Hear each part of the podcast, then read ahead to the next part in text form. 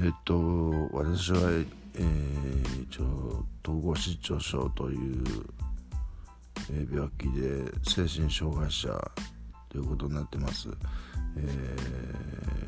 ー、ですがあまあそのそれが本当かどうかっていうのは置いといて、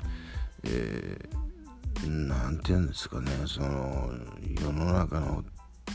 本当にまんまど真ん中にいるっていう意識がこれは病気のせいかどうかは分かりませんけどそういう気がしています、えー、そのことについて僕が日頃思ってることをちょっとここで話してみたいと思っています。